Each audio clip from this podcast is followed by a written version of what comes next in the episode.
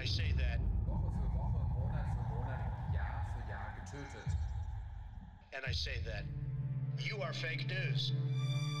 Three, two, one, zero, zero. True Tension.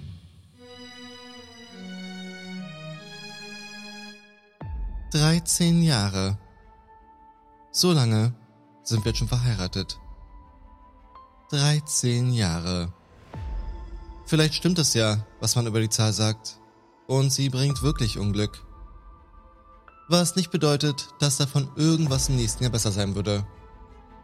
Hier wird nichts mehr besser. Und wer weiß schon, was im nächsten Jahr sein wird. Angst bestimmt nur meinen Alltag. Weniger die Angst um mein eigenes Wohlergehen, dafür umso mehr um das Wohlergehen meiner Kinder. Er kann einfach nicht verlieren, weshalb er auch keine Ruhe geben wird, bis alles ganz genauso läuft, wie er es möchte. Bis er seine Rache bekommen und das Steuer wieder selbst in der Hand hat. Was haben wir uns angetan? Was werden wir uns noch antun? Und damit hallo und herzlich willkommen zu True Tension, eurem True Crime Podcast, der erst die 14. Folge und dann die 13. bringt. Wie ihr vielleicht in der 14. Folge mitbekommen habt, hatte ich ein wenig Stress mit der Folge. Ich habe hier über 10 Stunden Audiomaterial auf der Festplatte sowie vier verschiedene Versionen von dem Fall. Daher hoffe ich umso mehr, dass es diesmal klappt und euch die Folge gefällt. Ein kleines Unglück ist mir bereits in der 12. Folge widerfahren, wofür ich mich an dieser Stelle auch aufrichtig entschuldigen möchte. Denn zwischenzeitlich habe ich aus dem Stiefvater James einen John gemacht. Sozusagen eine kleine James-John-Schwäche. Auch wenn ich im Nachhinein schon fast froh darüber bin, dass ich ihn nicht noch plötzlich Jeff genannt habe. Info am Rande, einen Jeff wird es in einem der nächsten Fälle geben und ich bin schon gespannt, ob ich die Folge über bei dem Namen bleiben werde oder ob es dann am Ende heißt Jeff. Ich heiße Jeff. Unser heutiger Fall war zwar in den Staaten monatelang in den Schlagzeilen, wovon in Deutschland auch relativ wenig angekommen ist. Das kann aber auch daran liegen, dass der Fall noch gar nicht so alt ist, denn die Ereignisse haben sich gerade mal vor zwei Jahren zugetragen, also im Jahr 2019. Im US-Bundesstaat Connecticut, oder wie ich in der ersten Aufnahme gesagt habe, Connecticut, treffen wir auf Jennifer Dulos. Jennifer wurde am 27.09.1968 in New York City als Jennifer Faber geboren. Sie ist die Tochter von Hilliard Faber, der sich seinerzeit als jüngster Senior Vice President der Chase Manhattan Bank einen Namen vor allem an der Wall Street gemacht hat. Später gründete er seine eigene Brokerfirma, die er dann im Jahr 2008 für ein gewaltiges Vermögen verkauft hat. Mittlerweile ist Hilliard Faber im Jahr 2017 verstorben. Seine Frau Gloria, Jennifers Mutter, lebt in einem Multimillion-Dollar-Apartment in New York und Jennifers Bruder hat mittlerweile eine milliardenschwere Firma gegründet. Oder anders gesagt, die Familie ist stinkreich. Jennifer absolvierte 1990 im Bachelorabschluss an der Brown University in New York. Harvard, Princeton, Yale und so weiter sind ja eher die Unis, die man vom Namen her kennt, aber auch die Brown University wird als eine der besten in den Staaten angesehen, mit einer jährlichen Akzeptanzquote von gerade mal 7%. An einer anderen New Yorker Uni machte sie dann auch noch ihren Master im künstlerischen Schreiben. An der Brown University trifft sie dann auch auf ihren späteren Ehemann Fotis Doulos, der am 6.8.1967 in der Türkei geboren wurde. Aufgewachsen ist er in Athen, bis er im Jahr 1986 in die Staaten rüber ist, um mit seinem Studium zu beginnen. Anders als die meisten anderen der europäischen Studenten an der Brown University kann Fotis nicht mit Geld um sich werfen. Seine Familie war nicht besonders arm und nicht besonders reich. Der typische Mittelstand halt. Später absolviert er seinen Master of Business Administration an der Columbia und wird danach zum Manager einer Technologieberatungsfirma. Er wird als gesellig, klug und sportlich beschrieben, der seit seinen Uni-Erfahrungen nur noch das Beste vom Besten haben möchte. Die beste Wasserskiausrüstung, der neueste und beste Porsche oder was ihm sonst noch so alles gefällt. Im Jahr 2004 wird dann aus Jennifer Faber Jennifer Faber Dulos. Sie und Fotos heiraten nur einen Monat nachdem sich Fotos von seiner Ex-Frau geschieden hat. Sie ziehen von New York nach Farmington, Connecticut, wo Fotos eine Firma namens Forgroup gründet, die sich mit der Planung und dem Bau von Luxusimmobilien beschäftigt.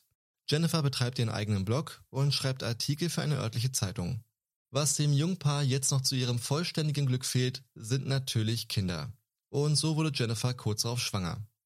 Zu ihrer großen Überraschung sind es zwei Babys, die ihre Aufmerksamkeit einfordern, denn Jennifer bekommt Zwillinge. Dann kurz nach der Geburt ihrer ersten Kinder wird sie ein weiteres Mal schwanger und man könnte meinen, dass sie den Slogan eines bekannten Bonbonherstellers auf andere Bereiche ihres Lebens übertragen haben. Nimm zwei.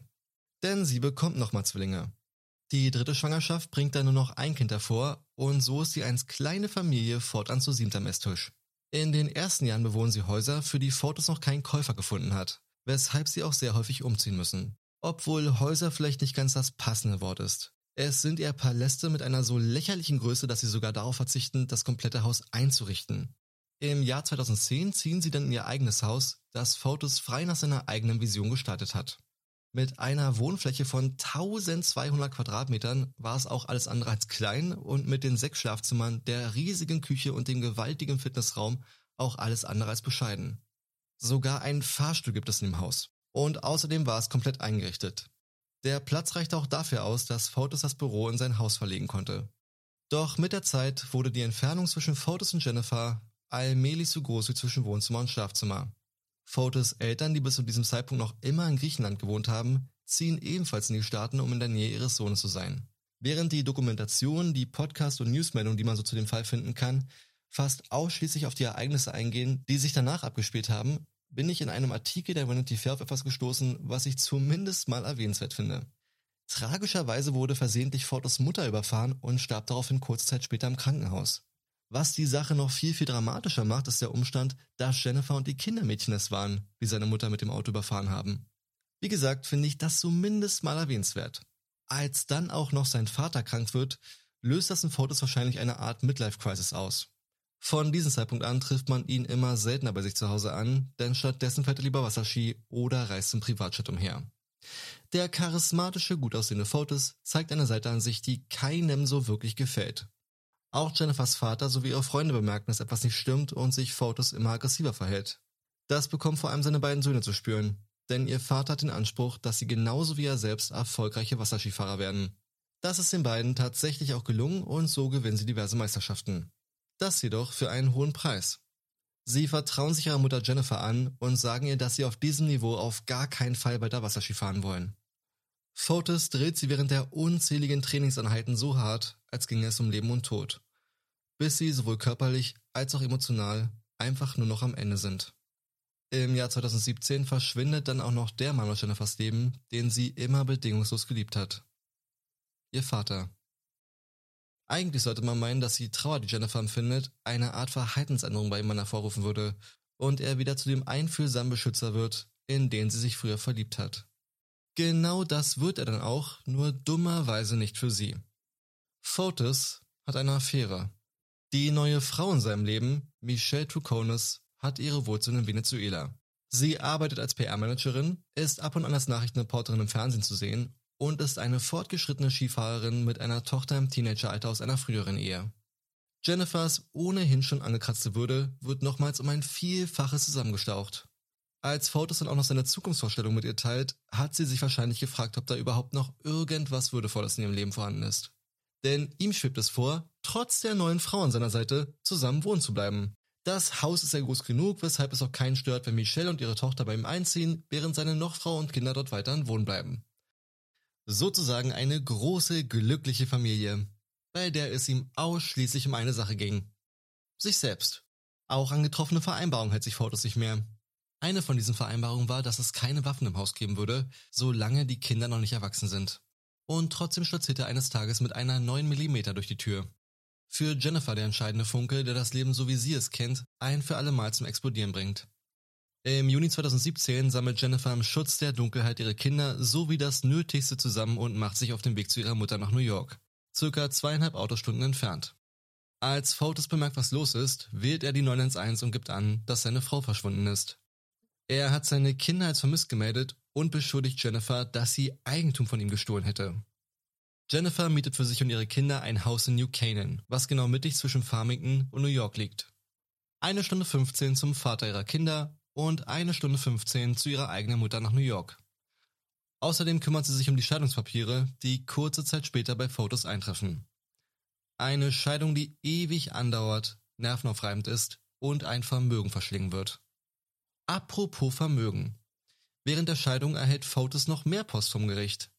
Darin steht, dass er seinen Verbindlichkeiten gegenüber seiner Schwiegermutter nicht nachkommen würde, seitdem Jennifers Vater verstorben ist. Insgesamt soll es sich da wohl um den stattlichen Betrag von 2,5 Millionen Dollar handeln, den er laut Fotos von seinen Schwiegereltern geschenkt und nicht geborgt bekommen haben soll. Dabei handelt es sich um einen wesentlichen Teil des Kapitals, mit dem er seine Firma überhaupt erstmal aufgebaut hat. Hätten Jennifers Eltern keine finanzielle Starthilfe gegeben, dann wäre sein Unternehmen wahrscheinlich nie ins Rollen gekommen. Fotis fühlt sich gedemütigt und entmannt von seiner angeheirateten Familie. Und wenn wir eines durch das Intro gelernt haben, dann dass Fotis absolut kein guter Verlierer ist. Zu diesem Zeitpunkt kennt Jennifer eigentlich nur noch ein Gefühl, und das ist Angst. Sie hat Angst, dass er den Kindern etwas antun würde oder sie vielleicht entführt und mit ihnen in seine Heimat nach Griechenland fliegt, um dort von vorn anzufangen. Jennifer hat auch das alleinige Sorgerecht beantragt, jedoch bekommt sie es nicht. Erst als der Richter erfährt, dass er sich nicht an gewisse Abmachungen hält, die in Bezug auf die Kinder ganz klar geregelt wurden, wird seine Zeit mit den Kindern eingeschränkt. Fast zwei Jahre vergehen und sie sind immer noch nicht geschieden. Trotzdem scheint sich die Lage weitestgehend beruhigt zu haben und jeder sein eigenes Leben zu leben. Doch dann kommt der 24. Mai 2019. Ein Tag, der das Leben für alle Beteiligten für immer verändern wird.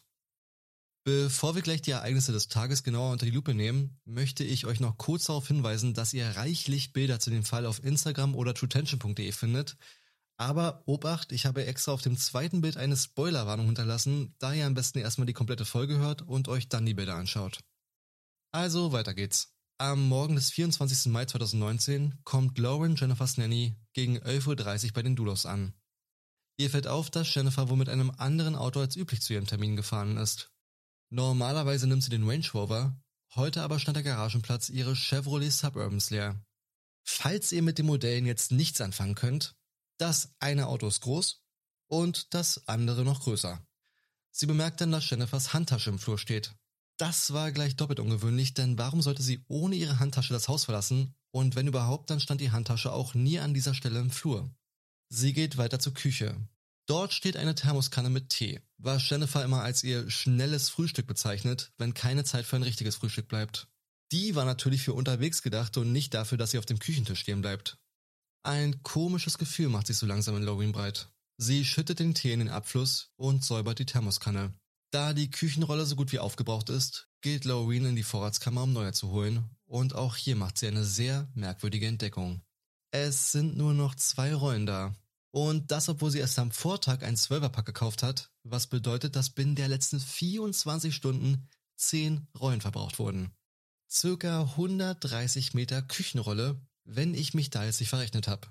Und selbst wenn es nicht die ultra saugstarken sind, braucht es schon eine ganz schön große Sauerei, um 10 Rollen zu verbrauchen.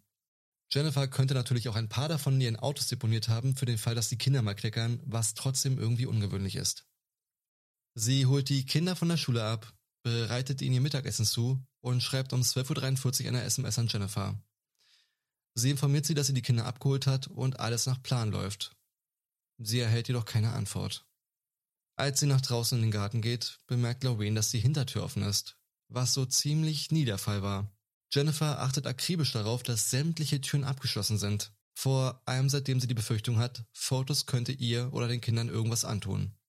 Höchstens, wenn die Kinder draußen im Garten spielen, blieb die Tür mal offen. Aber die waren ja den gesamten Vormittag in der Schule. Um 13.10 Uhr schreibt sie eine weitere SMS. Machen uns jetzt auf den Weg nach New York. Vor den Kindern versucht sich Laurie nichts anmerken zu lassen, aber ihre Sorge wächst mit jedem Meter, den sie New York näher kommen. Vor Ort versucht sie Jennifer anzurufen, erreicht dabei lediglich ihre Mailbox. In den sieben Jahren, in denen sie jetzt schon für Jennifer tätig ist, gab es so ziemlich nie einen Zeitpunkt, in dem sie Jennifer nicht erreicht hat und schon gar nicht für einen so langen Zeitraum. Sie versucht sich selbst einzureden, dass es wahrscheinlich einfach daran liegen würde, dass Jennifer den ganzen Tag von Termin zu Termin eilt. Spätestens um 16.40 Uhr würden sie sich beim Zahnarzttermin ihrer Kinder sehen. Doch auch dort fehlt jede Spur von Jennifer. Loreen verliert die Nerven. Irgendwas läuft hier falsch. Aber so richtig. Und der Verdacht, der sich bereits am Vormittag in ihr breit gemacht hat, nahm nun ihre ganze Umgebung ein. Fotis hat ihr irgendwas angetan. Sie telefoniert mit Freunden von Jennifer, aber auch die haben nichts von ihr gehört. Dann um 19 Uhr entschließen sich Loreen und eine gute Freundin von Jennifer dazu, bei der Polizei anzurufen, um die fünffach als vermisst zu melden. Anders als in den meisten anderen Fällen nimmt die Polizei das Verschwinden von Jennifer äußerst ernst. Nicht nur, weil die beiden von Jennifers Ex und seiner kurzen Zündschnur erzählt haben, sondern weil Jennifer schon selbst eine Meldung bei der Polizei gemacht hat, während die Scheidung so richtig in Fahrt kam. Sie teilte ihnen mit, dass sie Angst vor ihrem Mann hätte und es in der Vergangenheit bereits zu Situationen kam, die mehr als beunruhigend sind. Einmal bemerkte Loreen einen Schrei, der von draußen vor dem Haus kam. Es war Jennifer, die geschrien hat, und Loreen angsterfüllt erzählt, dass ihr Mann gerade versucht hätte, sie zu überfahren. Ein anderes Mal endete ein Streit des Ehepaares damit, dass Fotos sie durch das komplette Haus gescheucht hat, bis es ihr gelingt, in einem der unzähligen Zimmer Zuflucht zu finden und die Tür hinter sich zu verriegeln. Rasend vor Wut hämmert Fotos gegen die Tür und hört schlagartig damit auf, als er bemerkt, dass Jennifer nicht allein im Zimmer war, denn auch eine der Töchter und Loreen befinden sich in dem Raum. Somit werden sie Selbstzeuge von seiner gewalttätigen und angsteinflößenden Art.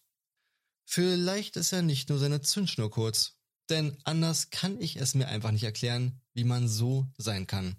Die Polizei kontaktiert daraufhin Fotis und teilt ihm mit, dass seine Frau als vermisst gemeldet wurde.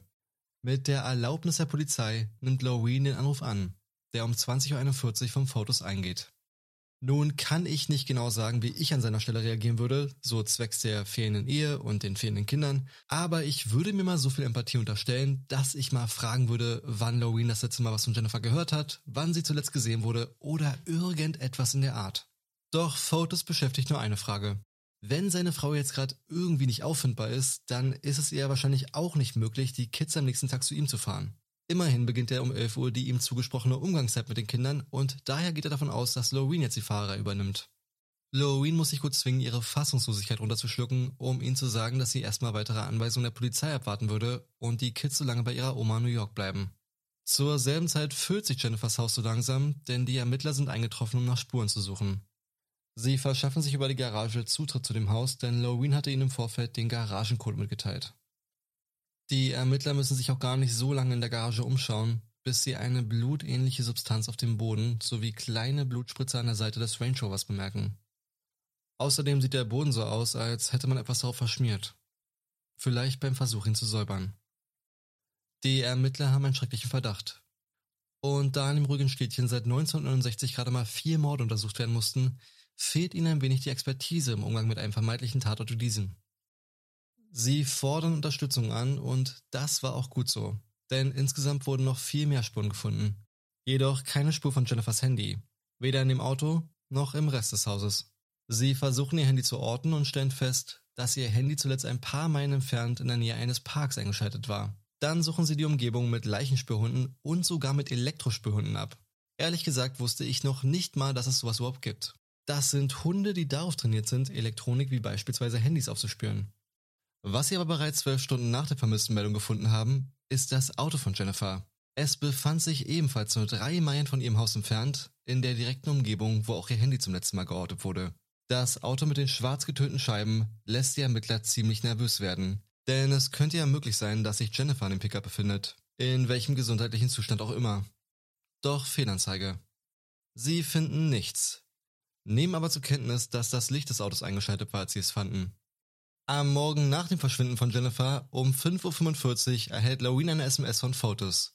Er möchte wissen, ob es schon Updates von der Polizei gibt. Das fragt er natürlich nicht aus Mitgefühl zu seiner verschwundenen Frau, sondern weil er wissen möchte, ob Loreen die Kinder dann um 11 Uhr zu ihm fahren würde. Sie antwortet ihm, dass es noch nichts Neues gibt und nach ein paar weiteren Nachrichten wird allmählich klar, dass Loreen die Kinder auf gar keinen Fall zu ihm fahren wird. Auch die Ermittler haben Loreen kontaktiert, weil sie von ihr wissen wollen, ob ihr noch irgendwas auffällig in der Garage vorkommen würde.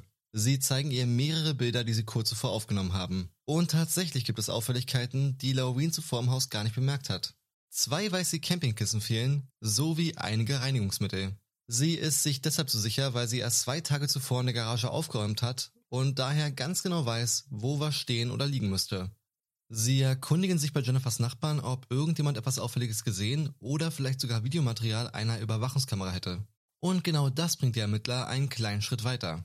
Denn die Kamera von einem der Nachbarn hat aufgezeichnet, wie der schwarze Suburban um 8.05 Uhr in Richtung Garage fährt, nachdem Jennifer ihre Kinder zur Schule gebracht hat. Dann um 10.25 Uhr sieht man das Auto, wie es in die entgegengesetzte Richtung fährt, direkt in Richtung des Parks, wo man den Pickup dann auch gefunden hat. Eigentlich hätte sie genau zu diesem Zeitpunkt einen Zahnarzttermin in New York, bei dem sie nie erscheinen wird. Die Ermittler mussten nun also herausfinden, was in den zwei Stunden und 20 Minuten dazwischen passiert ist. Um 15 Uhr betritt Fotis das Polizeirevier, um sich nach dem aktuellen Stand der Ermittlungen zu erkundigen. Zwar kommt Fotis allein rein, gibt aber sofort an, dass sein Anwalt noch draußen steht und telefoniert. Sie sagen ihm, dass sie gehofft haben, er könne vielleicht bei den Ermittlungen helfen. Eigentlich haben sie schon am Morgen mit ihm gerechnet, aber wahrscheinlich wollte er erstmal abwarten, ob seine Kinder vielleicht doch noch um 11 Uhr auftauchen. Sie führen Fotos in einen Extraraum und fragen ihn, ob er irgendwelche Waffen oder sonstige gefährliche Gegenstände bei sich trägt. Er leert seine Taschen und sagt von sich aus, dass er sein Telefon gar nicht finden kann. Und schon betritt sein Anwalt den Raum und weist darauf hin, dass heute keine Befragung stattfinden würde und verlässt den Raum zusammen mit Fotos. Die Ermittler könnten kaum überraschter sein über Fotos Verhalten, denn direkter kann man ja fast gar nicht ausdrücken, dass man kein Interesse daran hat, bei den Untersuchungen zu helfen. Auf dem Flur fragt einer der Ermittler dann noch ganz direkt, ob er denn wirklich gar kein Interesse daran hat, mit der Polizei zu kooperieren.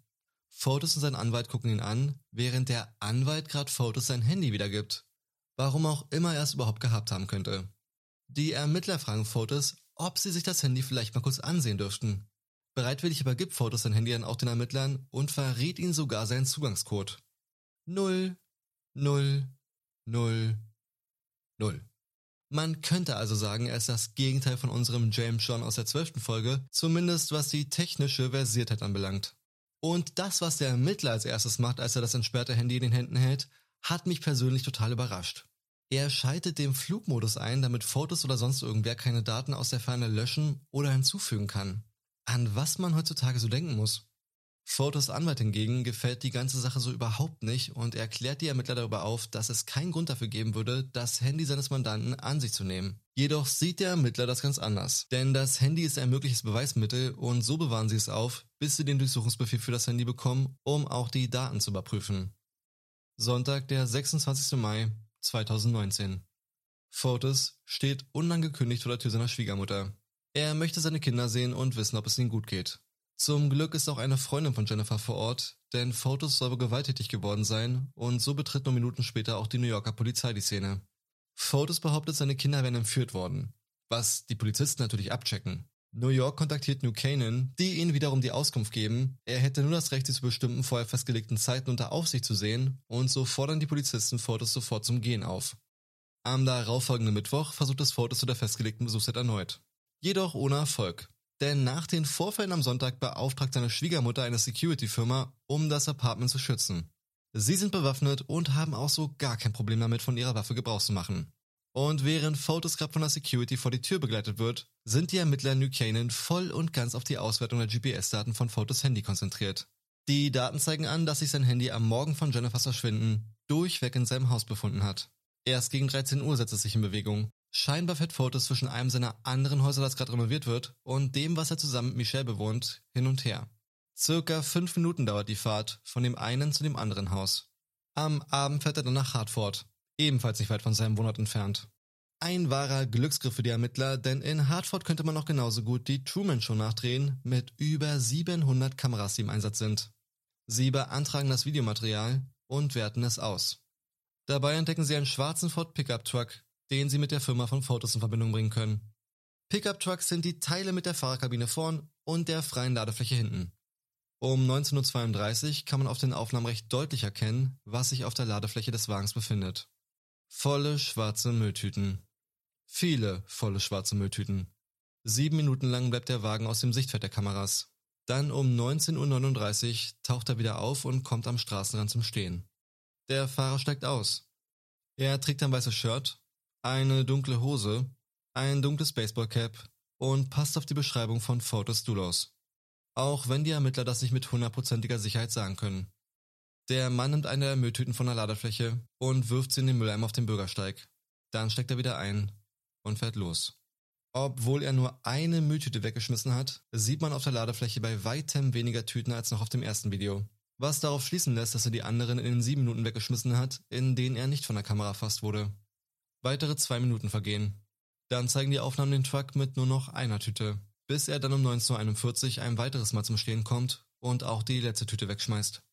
Auch davon habe ich euch Bilder hochgeladen. Die große Frage für die Ermittler und wahrscheinlich auch für euch. Was oder sollte man lieber fragen, wer war an den Tüten? Sie beginnen sofort damit, die Mülleimer der Stadt wortwörtlich auf den Kopf zu stellen und auch die örtliche Müllkippe zu durchsuchen. Und wie ihr euch sicherlich vorstellen könnt, bleibt sowas auch nicht unbemerkt.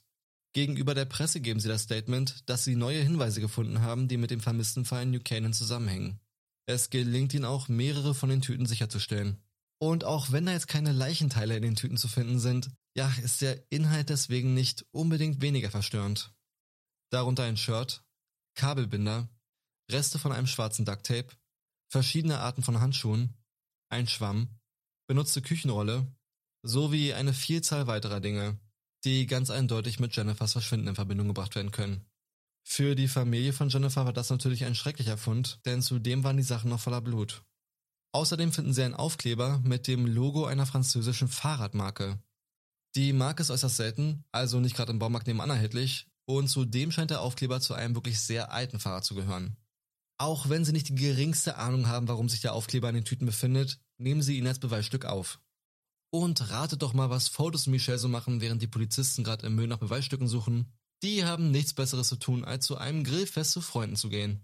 Übrigens auch zur großen Überraschung aller anderen auf dem Grillfest, denn mit ihrem Erscheinen hat wirklich keiner gerechnet. Einer von den Gästen erhält eine Mitteilung von seiner News-App auf dem Handy und liest die Schlagzeile laut vor. Neue Hinweise im Fall der verschwundenen Jennifer an Hartford gefunden. Fotis schaut kurz zu Michelle rüber und entfernt sich dann von der Gruppe, um Telefonate zu führen. Als sie dann bei sich zu Hause ankam, wartete auch schon die Polizei auf sie. Sie hatten einen Durchsuchungsbefehl für das Haus und außerdem wollten sie einen DNA-Test von Fotis. Die beiden nahmen sich ein Hotelzimmer, während ihr Haus nach Hinweisen durchsucht wurde. Am nächsten Abend haben sie das Hotel dann wieder verlassen. Und das in Handschellen. Sie wurden am 1. Juni noch im Hotel verhaftet. Die Anklage lautet nicht Mord, sondern vorerst nur Behinderung der Justiz und Vernichtung von Beweisstücken. Was ich euch nämlich noch nicht erzählt habe, ist, dass Fotos nicht allein unterwegs war, als er die Müllsäcke entsorgt hat. Auf einem der Videos sieht man eine Frau, die sich kurz neben der Autotür nach unten beugt und scheinbar nach irgendwas greifen möchte. Und diese Frau hat große Ähnlichkeit mit Fotos Freundin Michelle. Am 8. Juni stellt Fotos den Anwalt Norm Pettis ein, der schon früher an solchen Fällen aktiv war, also ausreichend Erfahrung mitbringt. Fotos und Michelle wurden beide verhört und kamen ein paar Tage später gegen eine Kautionszahlung wieder frei. Die Ermittler fanden in ihrem Haus ein paar sehr interessante handgeschriebene Dokumente die man später nur noch als Alibi-Skript bezeichnet. Darauf zu finden war handgeschrieben der komplette Tagesablauf von Michelle und Fotis mit allen Einzelheiten. Uhrzeit, Orte, Zeugen, Telefonate, einfach alles. Und vor allem passt auch alles zu der Aussage, die sie beim ersten Verhör von Michelle erhalten haben. Fotis hingegen verweigerte nach wie vor die Aussage. Daraufhin laden sie Michelle ein zweites Mal vor und konfrontieren sie mit ihrem Fund. Sie fallen auch gleich mit der Tür ins Haus und sagen ihr, dass es doch schon sehr auffällig wäre, solche Notizen anzufertigen. Vor allem, wenn ein wesentlicher Teil von dem Tag fehlt. Nämlich der Teil, wo sie nach Hartford fahren, um die Müllsäcke zu beseitigen. Ihre Argumentation lautet wie folgt. Die Notizen enthalten ja lediglich die Highlights des Tages und an so manche Sachen konnte sie sich auch gar nicht mehr so wirklich erinnern, weshalb Fotos einfach noch ein paar Ergänzungen gemacht hat. Am Tag von Jennifers Verschwinden wären sie um 6.40 Uhr aufgewacht und hätten dann Sex unter der Dusche gehabt. Anschließend hat Michelle ihre Tochter um 9 Uhr zur Schule gefahren. Zuvor hat sie Fotos um 8.15 Uhr bei einem Meeting mit seinem alten Anwalt Kent gesehen. Und auch als sie losfuhr, stand sein Auto noch immer in der Einfahrt. Bis 11.30 Uhr hat sie sich dann mit Freunden getroffen, was ein Selfie sowie ihre GPS-Daten noch beweisen können. Um 13 Uhr hat sie dann mit Fotos zusammen gegessen, wobei die Zeit in derselben Befragung öfter mal von 13 Uhr auf 14 Uhr springt. Anschließend hätte sie mit Fotos eines seiner Häuser gereinigt, weil am nächsten Tag eine Besichtigung stattfinden sollte was man halt so tut, wenn man so ein Multimillion-Dollar-Unternehmen hat. Um 18.30 Uhr hätte Foto sie dann gefragt, ob sie noch gemeinsam zum Starbucks nach Hartford fahren wollen. Während der Fahrt hätte sie fast die gesamte Zeit aufs Handy geguckt, weshalb sie auch gar nicht bemerkt hat, dass sie schon längst am Starbucks vorbeigefahren sind. Das nächste, was sie dann mitbekommen hat, war, dass Fotos öfter anhielt, um Müll zu entsorgen. Für sie nicht wirklich ungewöhnlich, denn er hätte öfter mal sein Müll woanders entsorgt, um Geld zu sparen. Jedoch was genau in den Müllbeuteln drin war, kann sie nicht sagen. Auf die Frage, ob die beiden öfter mal Streit gehabt hätten aufgrund seiner laufenden Scheidung, gibt sie zu, dass die beiden häufig stritten. Fotis hätte gegenüber Michelle auch mal geäußert, dass er es nicht fassen könnte, was Jennifer ihn alles antut und er sich manchmal wünschen würde, sie würde einfach verschwinden. Sie gibt also zu, dass sie und Fotos an diesem Abend mit dem Ford Pickup in Hartford unterwegs waren. Die Ermittler finden heraus, dass der Wagen nicht nur von Fotos genutzt wird, sondern auch von einem seiner Angestellten namens Pavel Gumiani. Sie laden ihn zum Verhör ein und fragen ihn, ob ihm irgendwas aufgefallen sei an dem Tag von Jennifers Verschwinden. Pavel erzählt den Ermittlern, dass er an dem Tag von Jennifers Verschwinden mit seinem eigenen Wagen, einem roten Tacoma, zu Fotos gefahren ist, um sich den Ford Pickup für den Folgetag auszuleihen. Seinen eigenen Wagen hat er auf dem Parkplatz vor Fotos Haus abgestellt und wie sonst auch sein Autoschlüssel stecken lassen. Doch als er am nächsten Tag die Autos wieder tauschen wollte, war sein Wagen auf einmal verschwunden. Er ist dann zu einem der anderen Häuser von Fotos gefahren und traf ihn und Michelle direkt vor seinem roten Tacoma an. Die beiden wirkten überrascht, ihn da zu sehen. Fotos gab ihm seinen Autoschlüssel und bat ihn darum, die Sitze in seinem Wagen auszutauschen. Er könnte dafür die Sitze aus seinem Porsche haben. Fünf Tage später nutzte Fotos ein weiteres Mal seinen Wagen, um damit ohne seine Erlaubnis eine Komplettreinigung für 250 Dollar durchführen zu lassen. Überwachungsbilder können er später auch bestätigen. Dann fragen sie Pavel, ob er von irgendwelchen Fahrrädern weiß, die Fotos besitzt. Und tatsächlich kann er sich daran erinnern, mal ein Fahrrad von Fotos repariert zu haben. Ein seltenes Fahrrad. Die Marke, passend zu dem Aufkleber, den sie im Müll gefunden haben. Sechs Wochen lang war es dann ruhig im Fotos, bis er sich mit einigen Fernsehinterviews zurückmeldet. Er beteuert darin seine Unschuld und gibt sich als sorgender Ehemann, der eine schwere Zeit durchmacht und einfach nur hofft, dass Jennifer gesund und munter wieder auftaucht. Er lässt sich auch mit seiner Schwester und seinen Nichten in seinem Haus in Farmington filmen, wie sie alle zusammen kochen. Man bekommt dabei wirklich den Eindruck, bei Fotos würde es sich um einen sympathischen Familienmenschen handeln, der seine Frau und seine Kinder einfach nur schmerzlich vermisst. In der Zwischenzeit wurde richterlich beschlossen, dass seine Kinder bei Jennifers Mutter in New York leben dürfen. Fotos Anwalt bereitet währenddessen eine Verteidigung vor, die einfach nur unglaublich klingt. Vielleicht kennt ihr ja den Film oder auch das Buch Gone Girl, das perfekte Opfer, in dem es darum geht, dass eine Frau verschwindet und ihr Ehemann des Mordes beschuldigt wird. Ich hoffe, ich spoiler jetzt nicht, doch ziemlich schnell stellt man als Zuschauer fest, dass die Frau alles von Anfang an geplant hat und ihr Verschwinden nur vortäuscht, um sich an ihrem Mann zu rächen. Der Anwalt ist der Meinung, dass Jennifer genau das gleiche mit Fotos gemacht hat irgendwo quicklebendig herumläuft und sich darüber freut, dass Fotos als Mörder an seiner Ehefrau angestellt wird, nur um ihren Mann für seine Untreue zu bestrafen. Der Tatort sei wie in dem Film auch komplett von ihr inszeniert worden. Der charmante, sich sorgende Ehemann und Vater aus dem Fernsehen in Verbindung mit der Verteidigung des Anwalts bewirken, dass Fotis schnell ein paar Fürsprecher findet, die an diese Theorie glauben wollen. Doch dann kommen neue Indizien ans Tageslicht, wie beispielsweise Fotos Finanzen. Denn neben dem Geld, das er seiner Schwiegermutter schuldet, sind da noch ein paar weitere Millionchen offen. Insgesamt hat Fortes 7 Millionen Dollar an Schulden angehäuft, die ihm sicherlich Schwierigkeiten bereitet haben. Eine zumindest Teillösung könnte der 2,5 Millionen US-Dollar schwere Treuhandfonds seiner Kinder sein, die Jennifers Eltern für ihre Enkel abgeschlossen haben. Jedoch kommt er an keinen einzigen Cent ohne die Zustimmung von Jennifer, weshalb es umso praktischer wäre, wenn sie plötzlich verschwindet. Ein weiterer Hinweis kommt von einem Mann, der drei Monate nach Jennifers Verschwinden auf dem Polizeirevier auftaucht. Er ist Mitglied eines Waffenclubs und hätte mit einem anderen Mitglied ein Loch im Wald entdeckt, das mit allen möglichen Dingen abgedeckt war, wahrscheinlich um es zu verstecken. Bei näherer Betrachtung sahen sie, dass in dem Loch zwei Säcke Kalk liegen, die dann nur einen Tag später verschwunden waren. Das war nur eine Woche vor Jennifers Verschwinden. Nun haben sie Gerüchte gehört, dass ein anderes Clubmitglied in dem Fall involviert wäre. Und dieses Mitglied ist niemand Geringeres als Kent, Fotis ehemaliger Anwalt. Auch die GPS-Daten von Kents Telefon ergeben, dass er sich wirklich eine Woche vor ihrem Verschwinden dort aufgehalten haben muss. Die Ermittler fragen sich, ob dieses Loch mal ursprünglich Jennifers Grab werden sollte, bis es dann zufällig zuvor entdeckt wurde. Das wiederum würde bedeuten, dass Kent der Anwalt als Komplize beim Mord an Jennifer fungierte. Und dass diese Theorie gar nicht mal so abwegig ist, wird spätestens bei Michelles dritten Verhör klar. Die Ermittler konfrontieren Michelle mit den neuen Beweisen, da sie sich sicher sind, dass sie bei weitem noch nicht alles ausgepackt hat, was sie weiß. Michelle, die keinen Kontakt zu Fotos haben darf und auch in den Verhören zuvor immer wieder einzelne Stellen ihrer Aussagen abänderte, wirkt aufgelöst und verängstigt. Ihr wird gesagt, dass es stichhaltige Beweise dafür gibt, dass Fotos an dem Morgen nicht mit ihr zusammen aufgestanden ist und auch nicht zu Hause war. Sie gesteht nun endlich, dass sie Fotos an dem Morgen nicht gesehen hat, dafür aber seinen Anwalt kennt. Er saß am Ende eines langen Tisches, als sie ihm einen guten Morgen wünschte. Daraufhin klingelte ein Handy auf dem Tisch und zu ihrer großen Überraschung stellte sie fest, dass es das Handy von Fotos war. Kent bat Michelle darum ranzugehen. Auf dem Display las sie den Namen Andreas. Und als sie das Telefonat annahm, sagte eine Stimme Kalimera. Also guten Tag auf Griechisch. Es handelte sich dabei um einen Schulfreund von Fotos, der nur 17 Sekunden später wieder aufgelegt hat. Die Ermittler glauben, dass dieser Anruf inszeniert wurde, um es so aussehen zu lassen, als sei Fotos um 8.15 Uhr an sein Handy in Farming rangegangen, weshalb er auch unmöglich zur selben Zeit 70 Meilen entfernten New Canaan seiner Frau hätte etwas antun können. Sie sagt außerdem, dass Fotos sie am Nachmittag nach Küchenrollen gefragt hat, als sie gerade das Haus gereinigt haben. Angeblich hat er Kaffee im Auto verschüttet. Sie kann nicht genau sagen, um welches Auto es sich gehandelt hat. Als sie die benutzte Küchenrolle später in den Müll werfen wollte, fiel ihr auf, dass die Farbe der Flüssigkeit zwar braun war, aber überhaupt nicht nach Kaffee gerochen hat. Die Ermittler merken an, dass sich getrocknetes Blut auch bräunlich verfärben würde. Sie zeigen Michelle dann noch ein Foto von Fotos Garage und fragen, ob ihr irgendwas auffallen würde. Sie sagt, dass sein Fahrrad fehlt. Wahrscheinlich saß Michelle Zunge auch deshalb ein wenig lockerer, weil sie herausgefunden hat, dass Fotos bereits die nächste Frau in den Startlöchern hat. Anna Curry. Eine professionelle Reiterin, die optisch eine gewisse Ähnlichkeit mit Jennifer und Michelle hat. Durch die gesammelten Beweise und Informationen sind die Ermittler nun endlich in der Lage, den Tag von Jennifers Verschwinden zu rekonstruieren. Fotos Wecker hat an diesem Morgen um 4.20 Uhr geklingelt und wurde um 4.21 Uhr ausgestellt. Das beweisen die Daten, die sie von seinem Handy haben.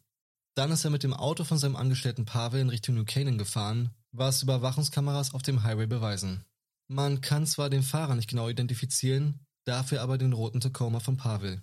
Der Wagen parkt am Straßenrand, nur wenige Meilen von Jennifers Haus entfernt, was die Überwachungskameras von einem Schulbus beweisen.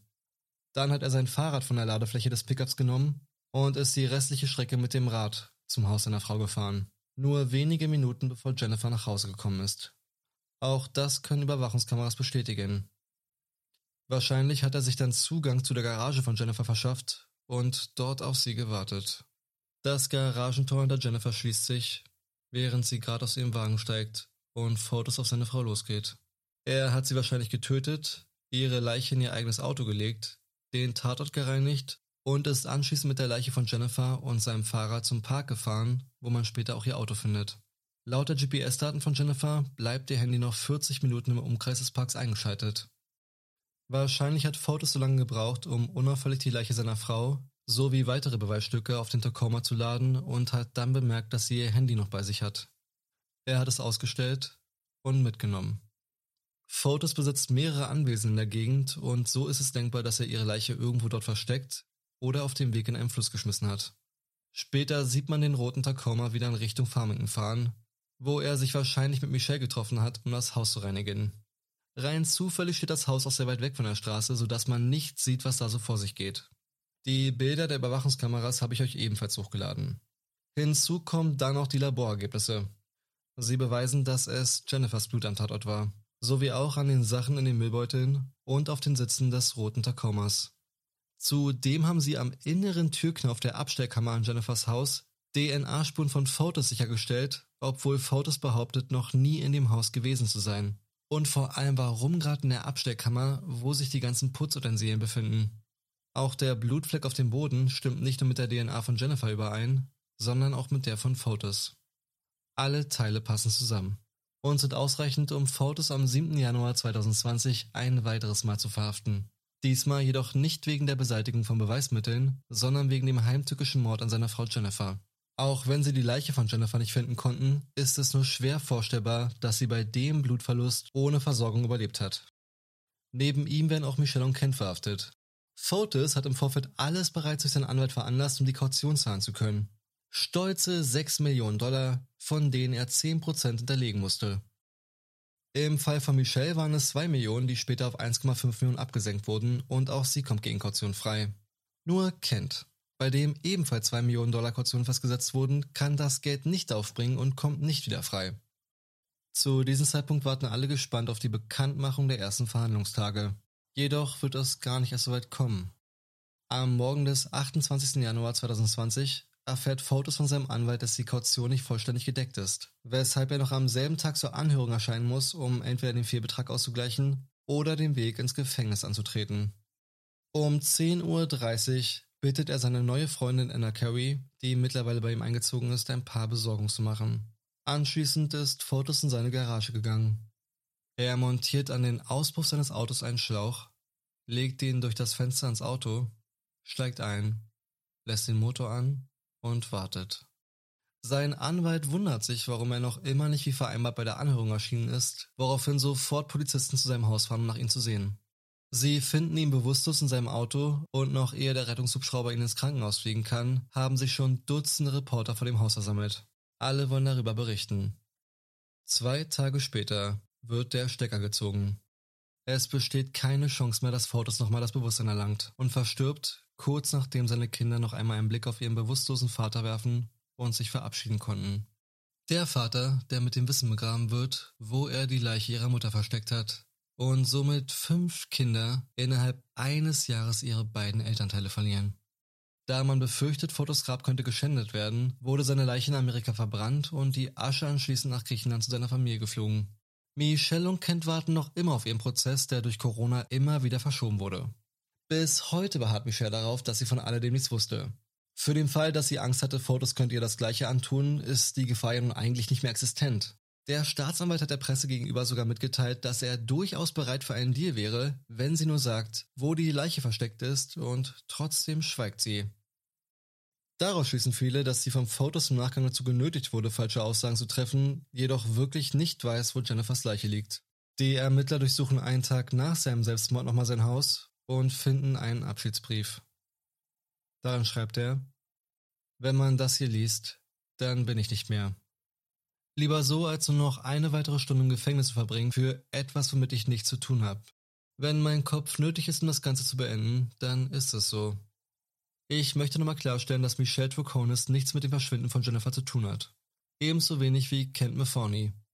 Bitte lasst meine Kinder wissen, dass ich sie liebe und liebend gern bei ihnen sein würde.